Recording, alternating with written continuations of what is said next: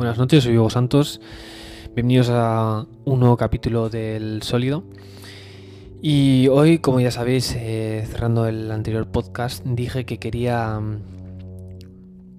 quería hablar de, la situación del Real Madrid, pero como ha saltado una noticia que me ha llamado muchísimo la atención y, no es otra que la deuda que, que tiene ahora mismo el Fútbol Club Barcelona, pues quiero hablar de, este tema y dejaré para, para, otro podcast el tema del, Real Madrid. Al final quiero hacer un formato de podcast un poquito más corto, viendo que, creo que hoy en día mandan los podcasts más cortos, pero uh, me gustan los podcasts largos porque soy una persona que tiende muchísimo a, enrollarme.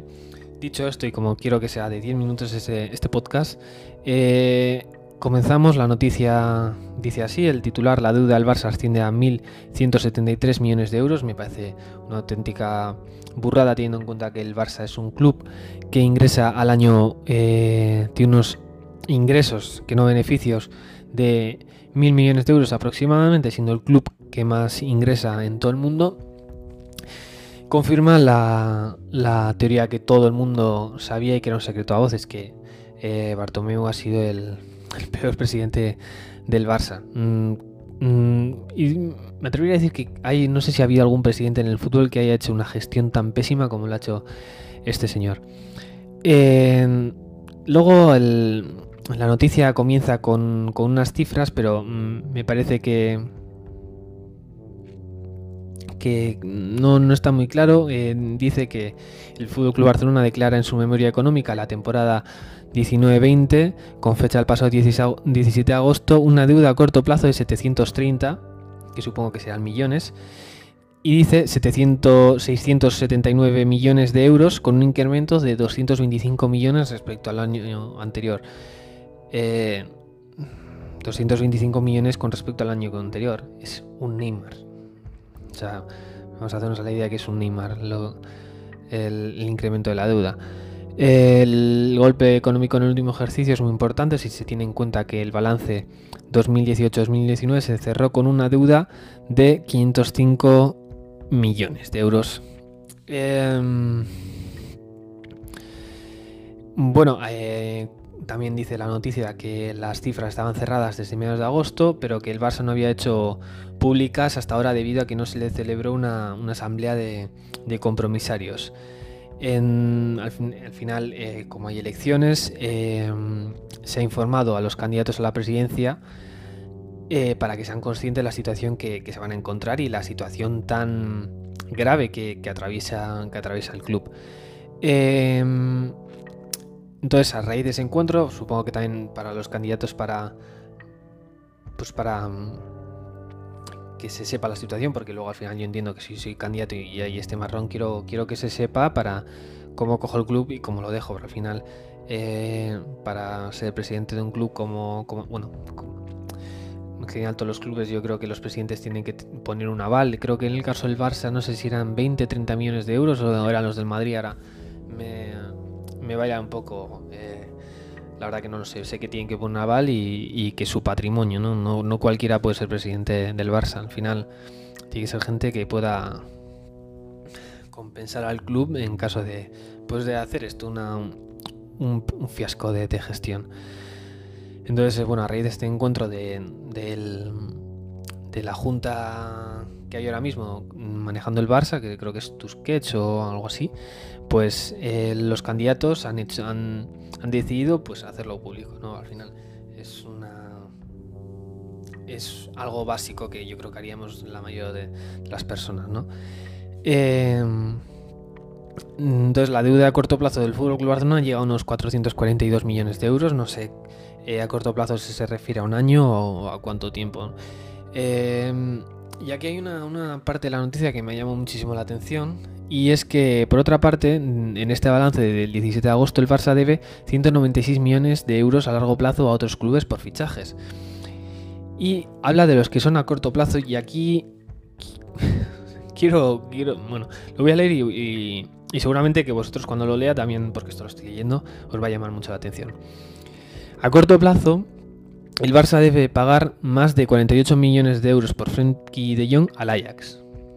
Mm, creo que Frenkie costó 75 millones, entonces eh, se pagaron solo 27 millones, parece, el fichaje de, de, de Jong. Eh, casi 30 millones de euros al Liverpool por Philip Coutinho y otros 40 a largo plazo, o sea que Coutinho ha sido un fichaje redondo. Mm, no juega, eh, todavía hay que pagar la, ficha. bueno, un fiasco tremendo. Coutinho creo que costó 150, ahora me, estoy confundiendo con, con Dembélé, ¿no? Estoy seguro, pero vamos, más de 100 millones, eso estoy seguro. Entonces, aquí con los 30 cortos ya y los 40 largos son 70 millones, no sé. No sé qué, es lo que se paga o cuánto se tarda en pagar. La verdad que los fichajes de, este tipo de. o este tipo de operaciones de, clubes me parece que son bastante complejas. O, por lo menos era el Barça el que lo hacía complejo. Me hace gracia porque. Y hago un paréntesis porque ahora voy a entrar en lo que. en la parte que más me llamó la atención.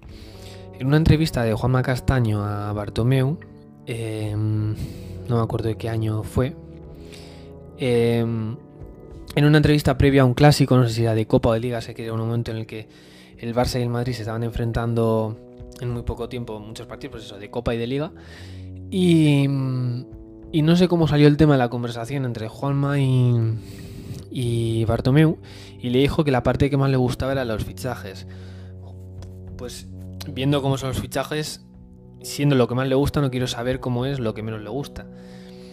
Eh, está muy bien fichar en el FIFA y tal, pero en la vida real, en un club tan grande, es que el tío se lo ha cargado, porque mil millones de, deuda, más de mil millones, me parece, parece una burrada que,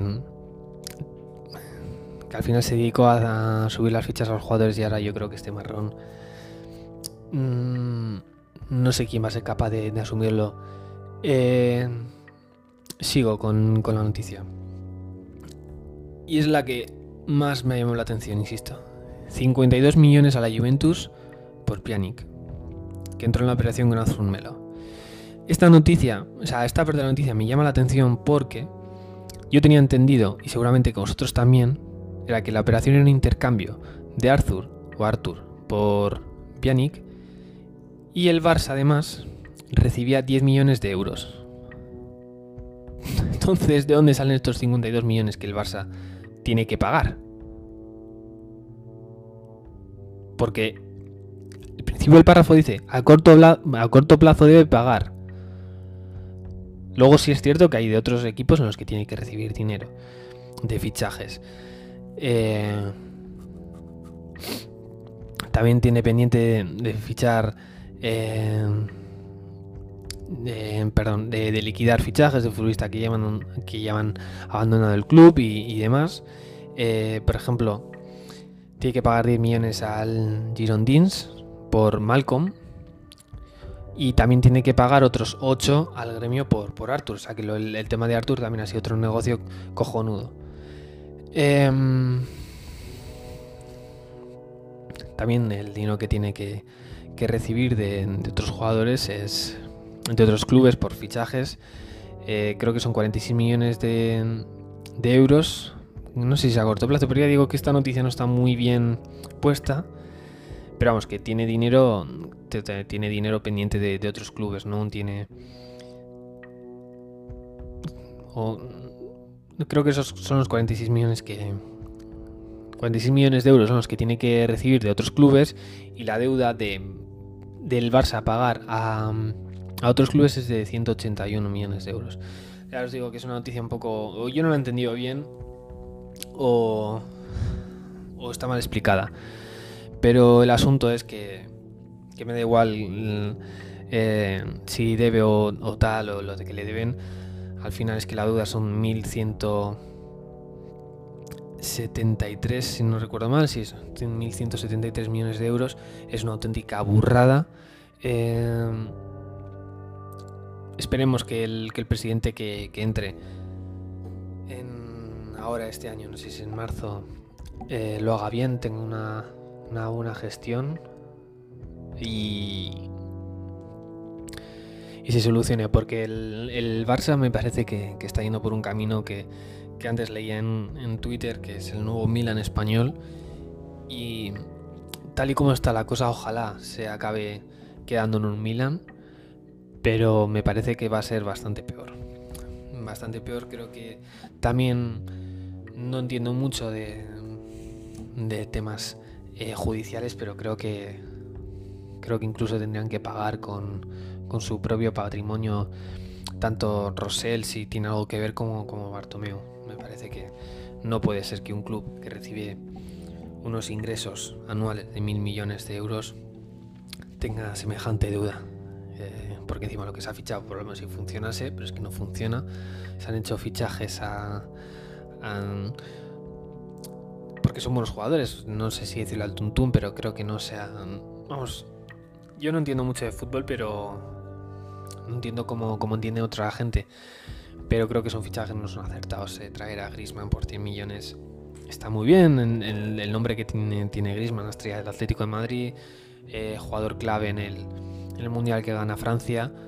Pero, pero está visto que no funciona y, y no se puede decir que no se sabía porque había gente que, que, decía que no era un buen fichaje porque la posición en la que jugaba era la misma que Messi y, que nadie era la misma quien le vaya a quitar el puesto a Messi en el Barça.